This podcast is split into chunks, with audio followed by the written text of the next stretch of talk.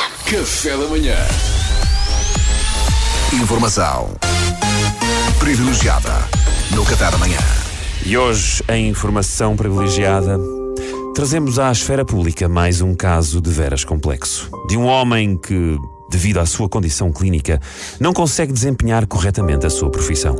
O nosso convidado chama-se Lázaro Felipe, ele é médico legista especialista em autópsias. Bom dia, Dr. Lázaro. Bom dia, Pedro. Antes de mais, deixe-me que lhe diga. Eu adoro o vosso programa, sou um ouvinte assíduo. Muito obrigado, Dr. Lázaro. E de longa data, há muitos anos que sou Team Antena 2. A vossa música clássica uh, enche-me as medidas. Des- uh, Desculpa, é que há aqui um mal-entendido. Então, mas não acho. são vocês que passam o farruco a toda a hora?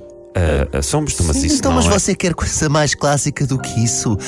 Pásame la que andamos en Jangue, eco ruta e viva el tete, el desacato, vivete la vida e isso e todo mundo na discoteca. Não está a bater certo com este piano, Dr. Opa, Lázaro. quantas e quantas autópsias não fiz eu ao som deste sonoro?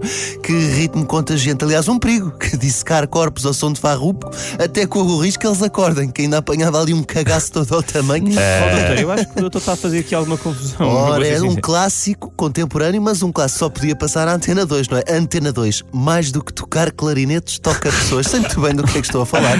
Pronto, então está bem. Ah, vamos avançar. seguir, é? Vamos avançar, claro, está certíssimo. Recordo que temos em direto connosco um médico legista especializado em autópsias. No entanto, ele próprio padece de uma condição clínica que lhe dificulta o desempenho da sua profissão. Não é assim, doutor?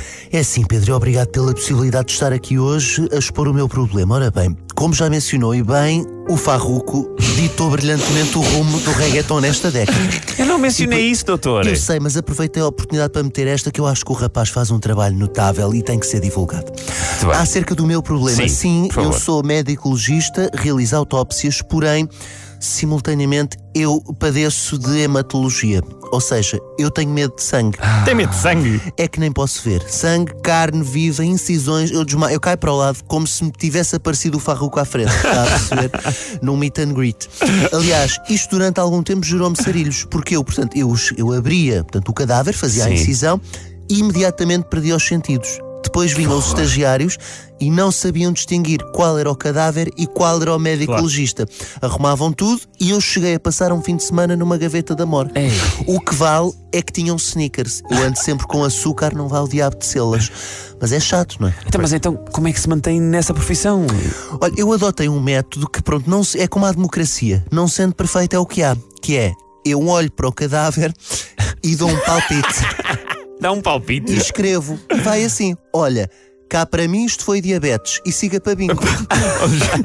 Mas acha que esse, que esse, mesmo que esse método tem pernas para andar? Sei bem que não, também já meti em apuros por causa desta Claro, brincadeira. doutor. Olha, aqui há uns tempos, por exemplo, deu entrada o corpo de uma senhora de 98 anos que vivia no Cacém, tinha três doenças terminais e faleceu sozinha em casa.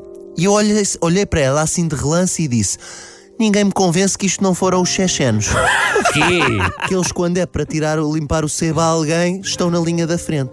E pronto, gerou-se uma onda de ódio à Chechênia por todo o Cacém, que primeiro que se desconstruir este preconceito ainda vai demorar algumas gerações. E eu, de alguma forma, sinto-me culpado, não é? É, Porque ainda claro por que cima, é. os chechenos são uma malta que sempre teve muita simpatia da parte do mundo em geral, não é? Sim, sim, sim, a culpa foi toda sua, claro. Ah, pronto, está certo, doutor Lázaro. Olha, fica então exposto o caso. Muito obrigado pelo seu testemunho. Nada, olha, agora até me vou reclinar aqui na, na cadeira para ouvir a minha sonata para piano número 11 do meu Wolfgang Amadeus Mozart. Vocês passam sempre a seguir ao que barulho é este. Opa, isto é fantástico. Ah, pois, há aqui, continua a haver aqui um equívoco. Featuring de Farruko, claro. Sim, sim, claro, claro. Informação privilegiada no Café da Manhã.